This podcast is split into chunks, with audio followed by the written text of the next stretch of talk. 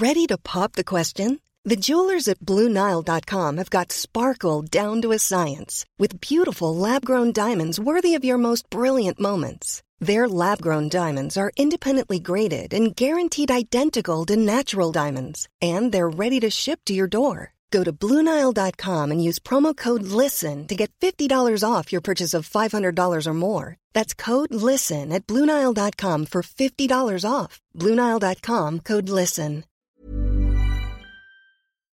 Salut, j'espère que tu vas bien. On est mercredi 29 septembre, il est 21h21. Pour moi, c'est très tard. Je me lève tôt le matin, donc euh, j'ai un petit niveau d'énergie. J'espère que ça vous dérangera pas. Je pense que c'est un bon épisode de podcast à écouter le soir pendant que vous faites un peu de souplesse, pendant que vous faites un petit peu de rangement tranquille, du dessin. Parce que ben, je vais pas tracer à 10 000 km/h comme euh, parfois je peux le faire. Voilà, c'est juste une énergie différente. Au pire, vous pouvez toujours m'écouter en vitesse x4. Je le posterai directement après euh, l'avoir enregistré parce que ben, déjà de base il était censé être posté dimanche. Normalement je poste un épisode euh, chaque dimanche. Ce dimanche je ne l'ai pas fait parce que la veille, samedi, j'ai participé à une conférence TEDx. Et cette conférence, mon intervention, ne s'est absolument pas passée de la manière dont j'aurais pensé qu'elle se passerait. Ça a été très, très, très riche en émotions. Et ça a été incroyablement enrichissant.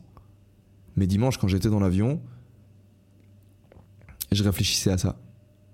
Quand je suis arrivé en Espagne, j'y réfléchissais encore. Et j'ai senti que j'avais besoin de temps pour traiter l'information, pour processer tout ce qui m'était arrivé. Et du coup, j'ai pris la décision de ne pas vous poster l'épisode le dimanche. Donc aujourd'hui, on est mercredi. J'étais censé aborder le thème de la confiance en soi mais pour deux raisons dont je vais vous parler maintenant, je vais vous parler de quelque chose qui est complètement différent. Mais c'est un thème qui me paraît extrêmement important. La première raison pour laquelle je vous parle de ce thème, c'est parce que. c'est parce qu'il y a deux heures, j'étais en train de faire le montage d'une interview que j'ai faite il y a environ un mois avec une fille qui s'appelle Lison Di Martino, qui a fait deuxième dauphine à Miss France 2018, avec laquelle j'étais en contact sur Instagram, et qui, et qui est venue à Barcelone. J'ai eu envie de l'inviter sur le podcast, donc je l'ai invité. On a enregistré un épisode que je vous partagerai la semaine prochaine en bonus, c'est-à-dire que l'épisode arrivera courant de la semaine, en plus de l'épisode du dimanche, qui arrivera Là, cette fois-ci, j'ai pris de l'avance. Hein. Ce dimanche, on a un épisode, un épisode d'une belle discussion qu'on a eue avec Mathias.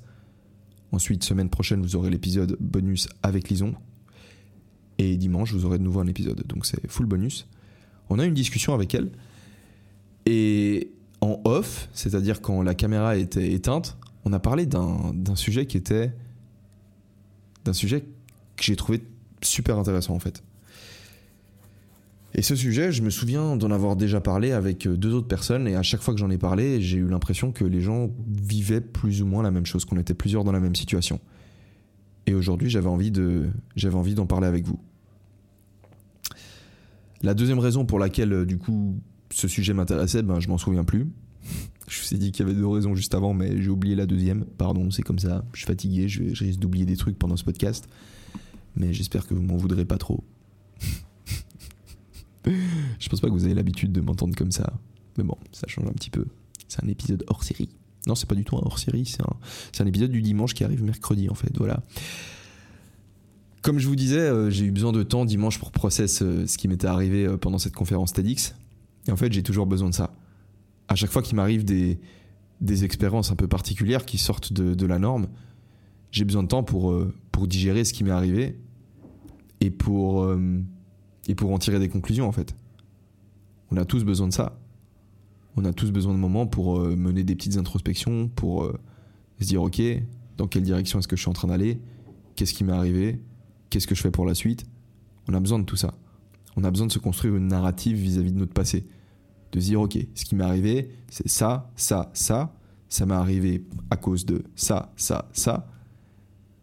Et si on le fait, c'est parce que on n'a pas envie de recommettre les mêmes erreurs dans le futur. On a besoin de savoir d'où on vient, tout simplement bah, pour pas refaire la même merde qu'on a déjà faite. Ou alors pour recommencer à faire les choses qui ont fonctionné.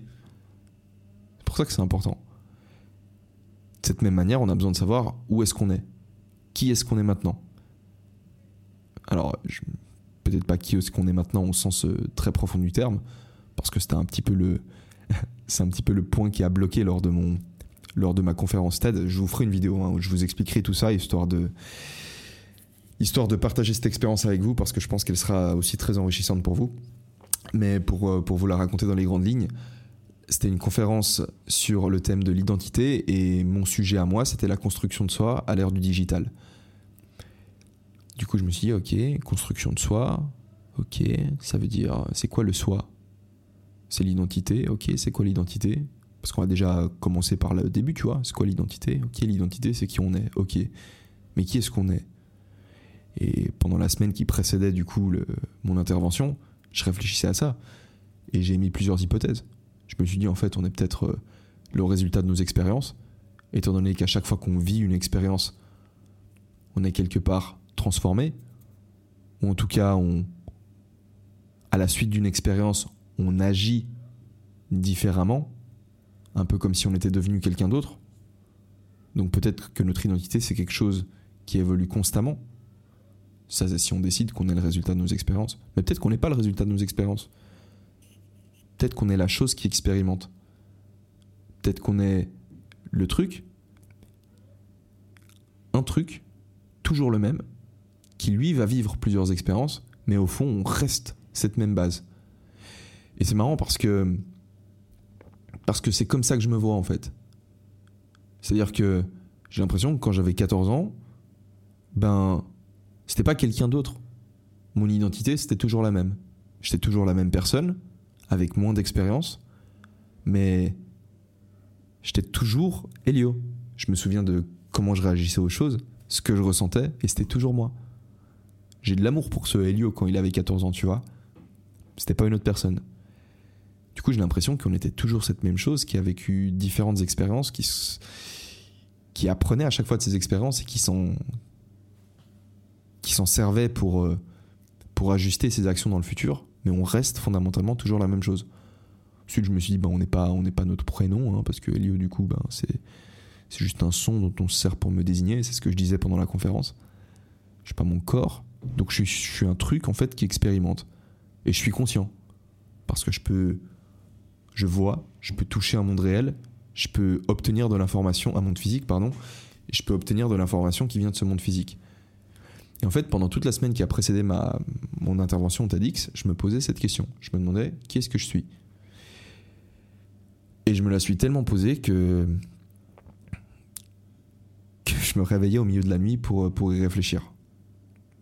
Et j'écrivais à ce sujet-là, j'essayais de, de comprendre qui j'étais. Et au final, euh, le vendredi, après avoir passé une horrible nuit, bah, je me suis dit, euh, écoute, euh, tu sais quoi, laisse tomber. Genre, vas-y en impro. Et je me suis pointé au TEDx en impro complète. Et je vais vous parler de ça. Parce que, parce que du coup, je me suis demandé, je me suis aussi demandé pendant la semaine, enfin la semaine qui précédait mon intervention, je me demandais pourquoi tu as accepté d'aller parler? Et dimanche, du coup, après mon intervention, je me la suis reposé cette question. Pourquoi est-ce que tu as accepté d'aller parler? Et j'ai trouvé la réponse à cette question. Et une fois que j'ai su pourquoi est-ce que j'étais venu parler, j'ai réalisé qu'en réalité, mon intervention, elle a été parfaite. Ça va être le sujet de la vidéo suivante. Mais je te raconte ça parce que j'aurais pas pu me dire ça si j'avais pas pris le temps d'y réfléchir. Et du coup, j'ai toujours eu besoin de faire ça. Quand je vivais un truc, j'ai toujours besoin de réfléchir à ce que j'avais vécu. C'est en partie pour ça aussi que je, voilà, j'ai pas posté euh, de podcast ce dimanche, mais c'est aussi pour ça que je poste pas des vidéos YouTube tout le temps. Là, ça fait un moment que j'ai pas posté de contenu sur YouTube. Parce que j'ai besoin de temps pour me construire moi-même. Déjà, parce que je suis un être humain. Et je pense que c'est ce qu'on fait tous, se construire. Mais également parce que si je me construis pas, au final, j'ai plus grand chose d'intéressant à vous raconter. Donc il faut que j'avance. Si j'ai envie de pouvoir vous partager des trucs cool. Et depuis que j'ai arrêté mes études de droit, j'ai pas posté énormément de vidéos sur YouTube, c'est quelque chose qu'on m'a répété de temps en temps. On m'a dit, ouais, depuis que t'as arrêté le droit, en fait, tu postes encore moins de vidéos que quand tu faisais des études, alors qu'en plus, tu bossais avec des gens. Je suis pas certain que ce soit vrai, mais c'est possible. Hein. Mais en tout cas, ce qui est sûr, c'est que ces deux dernières années, cette dernière année et demie plutôt, j'ai tellement appris sur moi, les gars. Oh, j'ai tellement appris sur la vie. En fait, c'est ouf parce que souvent, tu as l'impression d'avoir tout compris à la vie. Tu te dis, ok, la vie c'est ça et tout, tu as l'impression d'être dans un pur flow. Et tout d'un coup, tu rencontres quelqu'un ou tu vis une expérience et c'est comme si ça ouvrait une nouvelle dimension. Et tu dis, oh putain, en fait, il y avait aussi ça à découvrir dans la vie. Et en fait, tu te rends compte que tu es à zéro dans ce domaine-là. Ce qui, fait en fait qu'on est tous tellement intéressants en fait toi, tu t'es spécialisé dans certains domaines, tu as l'impression d'avoir une philosophie bien développée dans un domaine. Et quand tu parles avec d'autres gens de cette même philosophie, ben, tu as l'impression que tu es 100 000 fois plus en avance sur eux. Mais en fait, eux, ils se sont développés dans d'autres domaines. Bref, c'est ça qui rend, le, qui rend tout le truc intéressant. Donc, je te raconte ça parce que cet été, ça a été une période euh, lors de laquelle je me suis beaucoup construit. Et et lors de laquelle je me suis construit au, niveau de, au niveau de ma relation avec ma famille en fait. C'est la chose dont du coup j'ai discuté avec, euh, avec Lison. Je trouvais ça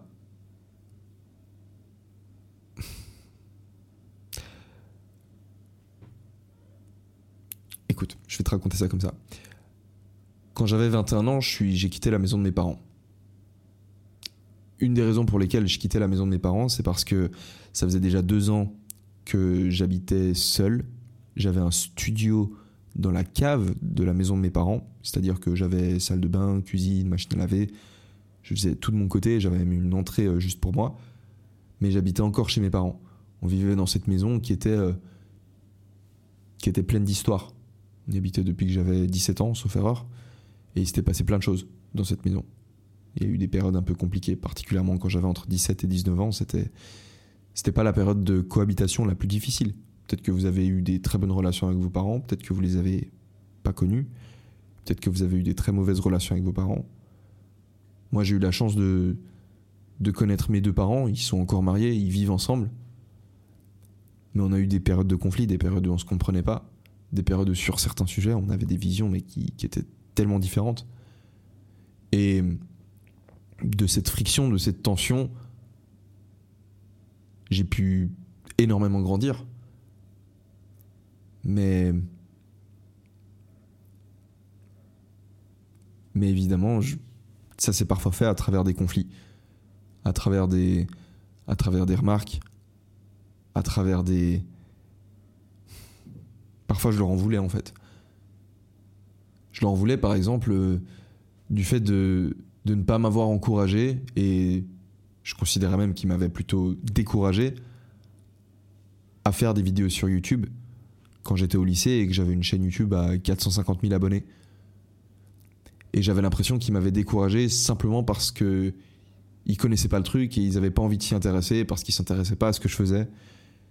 Et, et je leur reprochais, je leur disais que s'ils s'y étaient un peu intéressés, ils auraient peut-être pu voir que c'était quelque chose qui qui me venait naturellement en fait de partager des choses sur internet que peut-être que j'étais pas fait pour euh, poursuivre un cursus purement académique que j'avais peut-être une carte à jouer tu vois et peut-être que si grâce à leur maturité grâce à leur expérience ils avaient un peu cherché à comprendre ce monde et à voir comment est-ce qu'on pouvait construire une, une carrière là-dedans peut-être qu'ils auraient pu m'aider à, à le faire et m'aider à m'épanouir là-dedans. Et je considérais que c'était leur rôle en tant que parent que de m'aider à faire ça. Et je considérais qu'ils ne l'avaient pas fait. Je pensais aussi que. Je me souviens que j'avais une, tante, par exemple, qui, qui savait que je gagnais de l'argent à travers ces vidéos YouTube parce que je gagnais de l'argent via la monétisation et j'avais des vidéos qui tapaient 1, euh, 2 millions de vues, plus. J'ai eu des. Euh, j'avais une tonne de vidéos qui faisaient dans les 500 à 800 000. Enfin, tu vois, j'avais, j'avais du revenu. Et ma tante le savait. Mais elle approuvait pas du tout. Et je me souviens d'ailleurs qu'à l'époque, ben, mes parents avaient insisté pour que j'ai un vrai travail, tu vois. Un, travail classique, comme eux l'avaient vécu dans leur, dans leur enfance et du coup j'avais été travailler dans un bar. Je travaillais les vendredis, les samedis, c'était soit de 6h du soir à minuit, soit de 8h du soir à 2h du matin. Et c'est pas que j'aimais pas ça, parce qu'au final il y avait c'était drôle, tu vois, je pouvais boire pendant que je travaillais. Euh, j'étais pas toujours content d'y aller. Hein. La plupart du temps, je, pense que j'étais pas nécessairement content d'y aller, mais c'était pas, je détestais pas ça. C'était assez intéressant comme travail. J'ai aussi travaillé comme serveur dans des, dans des cafés ou ce genre de choses. Et je me souviens de cette tante qui m'avait dit, euh, elle m'avait fait la remarque, elle me fait ah enfin t'as trouvé un vrai travail, comme si euh, voilà le travail ça devait nécessairement être quelque chose euh, qu'on n'aimait pas en fait. On pouvait pas avoir quelque chose qui nous plaisait, une passion qui grâce à laquelle on, grâce à laquelle en fait on vivait.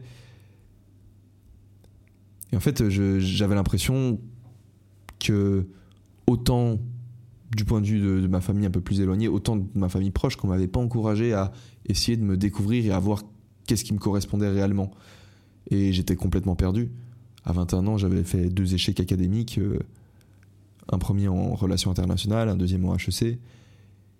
Et à ce moment-là, je quittais la maison de, je quittais, c'était la fin de, mon, j'avais pas encore fait mon échec en HEC, mais j'étais en train de, terminer mon année en HEC et je partais de la maison et j'étais là, mais vous, vous me motivez pas en réalité. C'était aussi la période où j'avais commencé à découvrir des, des, des modèles sur internet.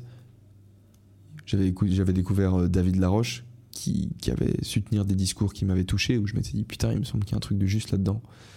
Franck Nicolas aussi, qui m'inspirait. Et je me disais, mais pourquoi est-ce que mes parents m'ont pas inspiré en fait? Je considérais que c'était leur rôle en fait et je leur en voulais. Et je me souviens d'un jour où je leur ai expliqué. Je leur avais dit que, que je devais partir parce que, parce que je sentais que j'étais pas entouré de, de, personnes qui me donnaient envie d'aller de l'avant. Et c'est un peu horrible de dire ça à tes parents. Parce que tes parents, ce qu'ils veulent, c'est que tu ailles de l'avant, tu vois. Et en gros, euh, c'est un peu leur but, tu vois. Donc leur dire ça, c'est un peu leur dire, écoutez les gars, en fait, euh, votre but, juste euh, au cas où, je vous fais un feedback, hein, mais accompli à 0%. c'est très cru, c'est dur de le dire. Ça n'avait pas été facile de leur dire, parce que j'aime pas le conflit. Mais je dois reconnaître que d'une certaine manière, ça m'avait soulagé, ça m'a fait, du bien en fait de vider mon sac, de dire les choses que j'avais sur le cœur mais je me sentais pas bien après. Je me sentais pas. Euh, je me sentais un peu soulagé, mais un peu, un peu coupable. Je sentais que c'était pas, c'était pas top ce qui venait de se passer. Du coup, je suis parti de chez mes parents. La suite de l'histoire, vous la connaissez. J'ai, loupé mon année en HEC, mais elle était déjà loupée au moment où je leur ai dit ça. Je savais que j'allais, j'allais l'échouer parce que j'allais pas à la plupart des cours. Je m'inscris en fac de droit. Là, je shift, je me mets à travailler ça fonctionne bien. Je lance cette chaîne YouTube, ça fonctionne bien. Et en fait, pendant cet été, s'est passé quelque chose. Ce qui s'est passé, c'est que j'avais envie de voir ma famille. J'avais envie de voir ma famille parce que ça faisait très très très très très longtemps que je les avais pas vus. La dernière fois que je les ai vus, c'était pendant les vacances de Noël. Donc en gros, on était en juin, peut-être même en mai déjà. Et j'avais envie de les voir. Donc je les ai invités. Parce qu'à chaque fois qu'on s'était vu jusqu'ici, quasiment à chaque fois, il m'avait rendu visite une fois quand, j'habitais à Zurich. Il m'avait aussi rendu visite une fois quand j'habitais. Euh, mon père, un peu plus peut-être. Mais ma mère, il me semble, une fois ou deux maximum quand j'habitais à Lausanne. En deux ans. Hein. Et j'avais le sentiment que c'était régulièrement moi en fait qui faisais l'effort de me déplacer pour qu'on puisse se voir. Et ça me, ça me dérangeait un peu, tu vois. Quand tu es dans une relation avec quelqu'un, que ce soit tes parents, tes sœurs, tes frères, des amis, t'as as envie qu'il y ait une certaine réciprocité dans la relation. T'as envie que des fois ce soit toi qui appelle, des fois ce soit l'autre personne qui appelle. Et quand il y a cet équilibre qui peut être trouvé, ben tu te sens bien, t'as l'impression que la relation est bonne. Si c'est à chaque fois toi qui fais l'effort d'appeler, si c'est à chaque fois toi qui fais l'effort de te déplacer pour que, pour vous puissiez vous voir, ben, je sais pas. En tout cas, moi, ça me, ça me dérangeait un petit peu. Donc j'avais envie de les inviter à Barcelone. Donc j'aurais proposé. J'aurais proposé de venir. J'aurais dit que s'ils venaient, je serais ravi de prendre du temps pour, euh, pour visiter des endroits avec eux, et pour découvrir un petit peu la ville et pour qu'on apprenne à se connaître dans un cadre différent que celui dans lequel on s'était vu jusqu'ici, à savoir la maison familiale, pardon. Cette maison qui était remplie de d'histoire quelque part. Tu sais, on attache beaucoup d'émotions à, un lieu, et c'est vrai que, comme je l'ai dit, tu vois, on a eu pas mal de conflits quand, j'avais entre, même peut-être entre 16 et 19, disons. Et et c'est vrai que de revenir dans cette maison où ces conflits avaient eu lieu, ben c'était pas, c'était pas toujours quelque chose de. Ouais, c'était pas, c'était pas toujours le plus agréable. Et aussi, j'avais envie de les découvrir, en fait, tout simplement, hein, dans, dans un univers différent. Tes parents en vacances, c'est pas les mêmes que tes parents à la maison. Tes parents au travail, c'est pas les mêmes que tes parents quand on est à Noël avec la famille. Tu découvres d'autres facettes de la personne dans changeant de contexte. Et là, j'avais envie de les découvrir euh, ben, à Barcelone. J'avais envie d'approfondir un peu la relation, de la voir sous une perspective différente. Donc je, les avais invités et j'avais pas eu de nouvelles en fait pendant un bon moment. Et un jour, je me souviens que j'étais au. Enfin, j'avais pas eu de nouvelles depuis un bon, bon, bon moment. Je me souviens, je pense que je les ai invités en mars et en juin, même peut-être en juillet, début juillet. Ben, euh, toujours pas de plan de venir. Et un jour, on est au téléphone avec ma mère je me souviens plus exactement de quand c'était, mais je me souviens que j'étais sur la Rambla. C'est le, c'est ben, la Rambla, vous connaissez peut-être à Barcelone. Et et elle me demande quand est-ce que je viens leur rendre visite. Et là, je lui explique. Je lui dis exactement ce que je viens de vous dire. Je lui dis que j'ai envie de les voir, mais que mais que j'ai l'impression qu'eux ne sont pas à faire, prêts à faire un effort pour qu'on puisse se voir. Et que et que si eux ne sont pas prêts à en faire un, j'ai de la peine en fait à du coup moi justifier le fait que je fasse un effort pour enfin tu vois il y, a un truc que j'ai l'impression qui, ne joue pas en fait. Donc je lui dis ça. Et elle m'a écouté. Elle a été très compréhensive. Et quelques, et quelques jours après en fait elle m'annonce qu'avec mon père ils vont prendre la voiture. Ils vont faire un petit tour en France, donc ils vont quitter la Suisse, ils vont visiter quelques petites villes françaises, et ils vont venir à Barcelone pendant deux jours pour me rendre visite. Putain, j'étais heureux.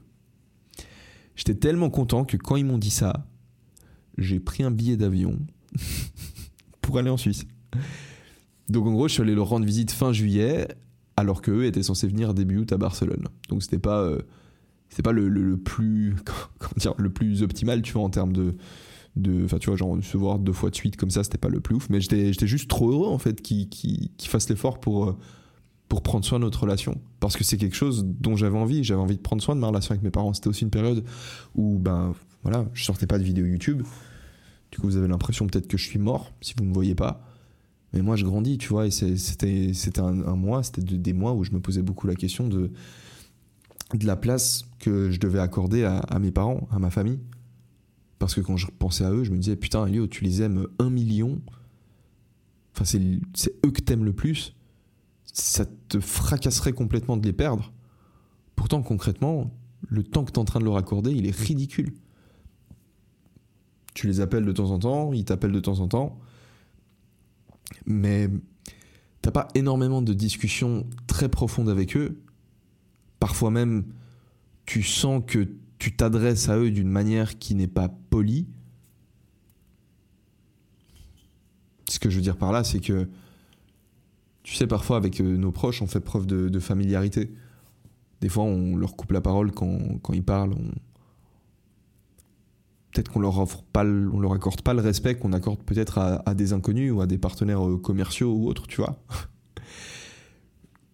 Et, et en fait, ce ce décalage, il, a commencé à me déranger. Je me disais, en fait, tu les aimes un million et ce que tu leur donnes concrètement en termes de temps, en termes d'amour, c'est 4 ou 5, peut-être.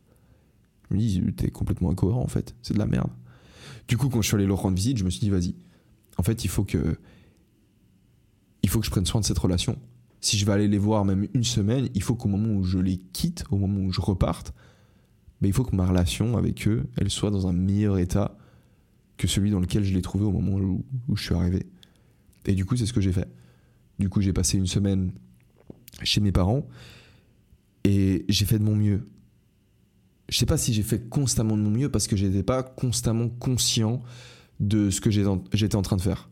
Je sais pas si vous voyez ce que je veux dire par là. Ce que je veux dire, c'est que j'étais pas constamment à me dire eh, Ok, Elio, si t'es ici, c'est parce que t'as envie d'améliorer ta relation avec eux. Donc, à tout moment, fais ce qu'il faut pour améliorer ta relation avec eux. J'arrivais pas à être constamment conscient de ça, mais j'en prenais conscience régulièrement, à plusieurs reprises. Et quand j'en prenais conscience, bah, je faisais attention à, la manière dont je leur parlais. Je faisais des efforts pour, euh, pour, euh, pour aider, si tu veux, dans, dans, dans, les, dans certaines tâches communes.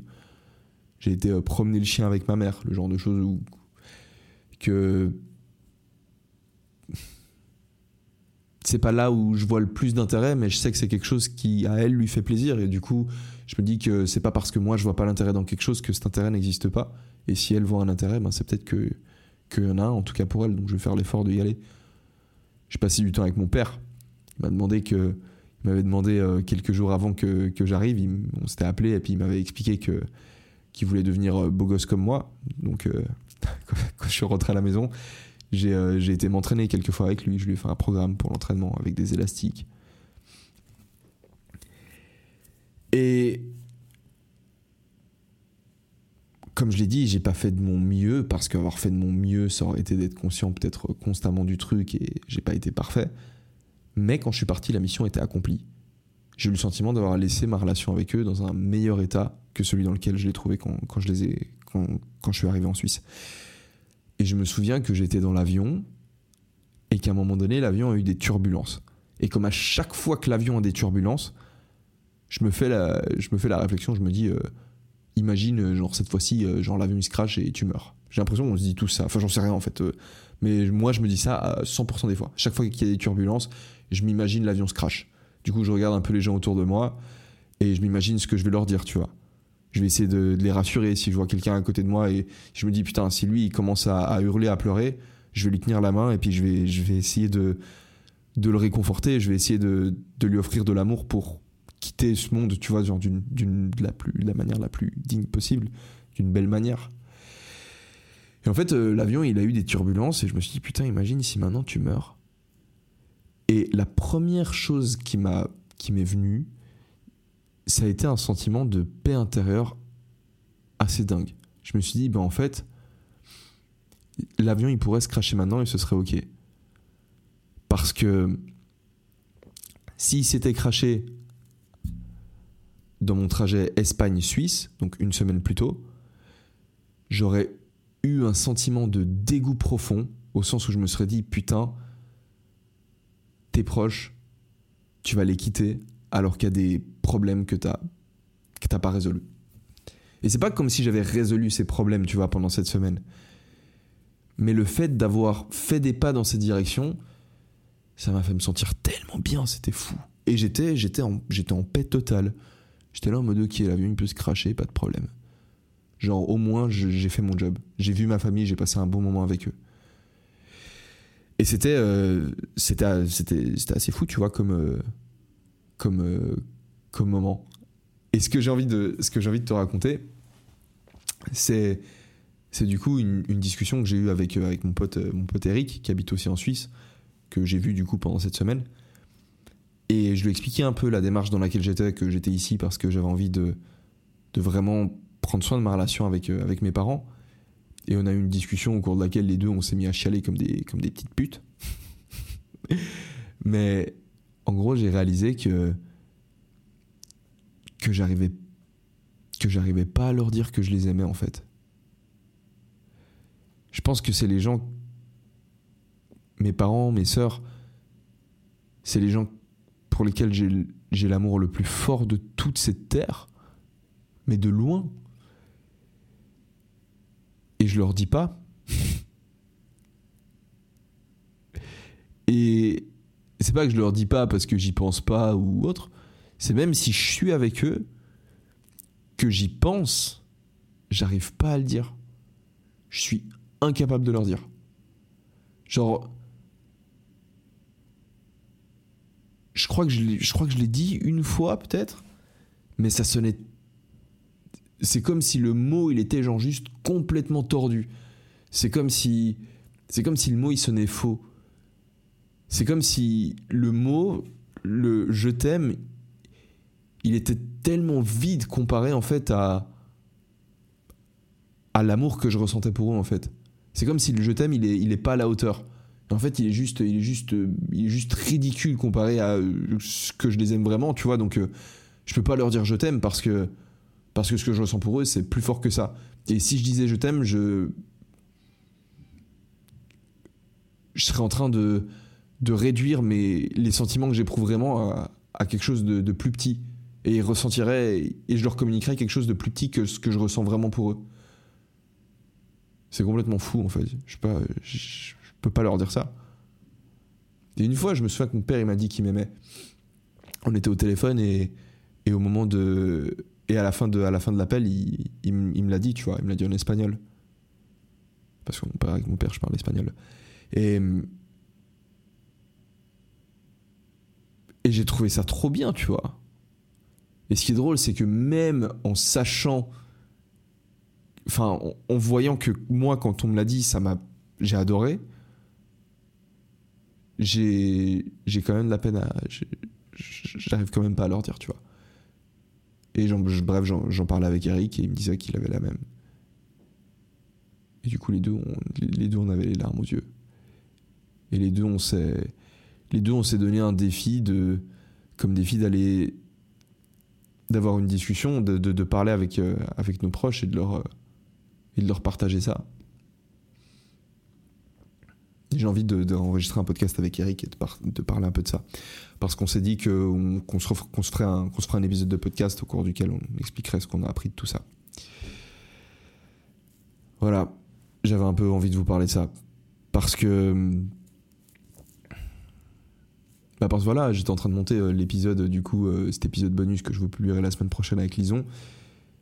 Et j'en parlais à Lison, je lui disais, c'est fou, parce que des fois, c'est ça peut paraître dur de, dire ces quatre vérités à quelqu'un, de vider son sac et de lui dire euh, pourquoi on lui en veut. Mais en réalité, c'est encore plus dur de lui dire pourquoi on l'aime. C'est fou.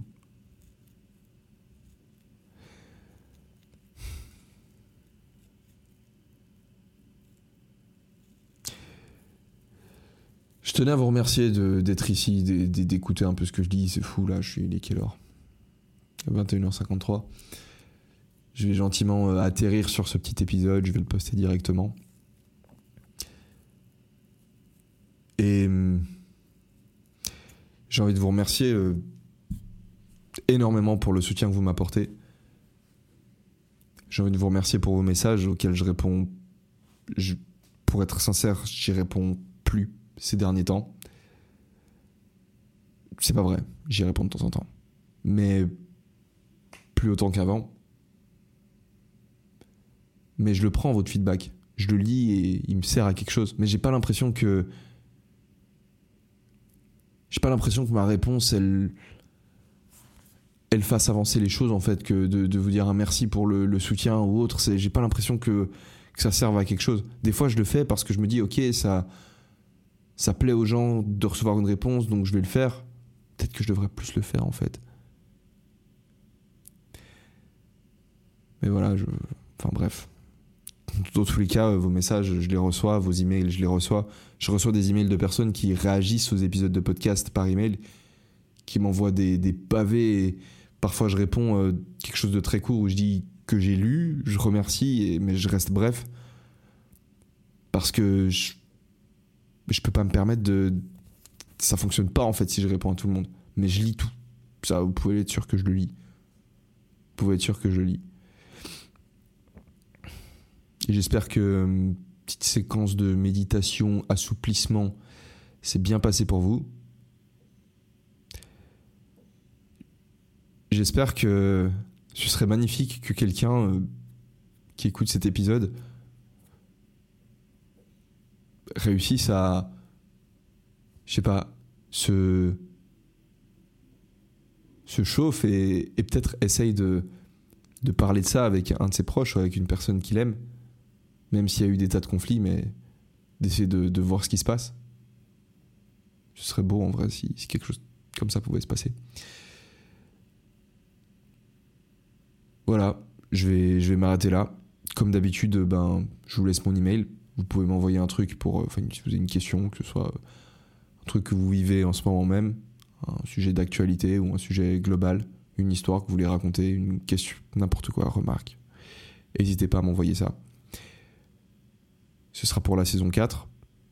Et si c'est pas dans la saison 4, ce sera dans la saison 5. Et si c'est pas dans la 5, ce sera dans la 6. Allez, c'est tout pour moi. Bisous.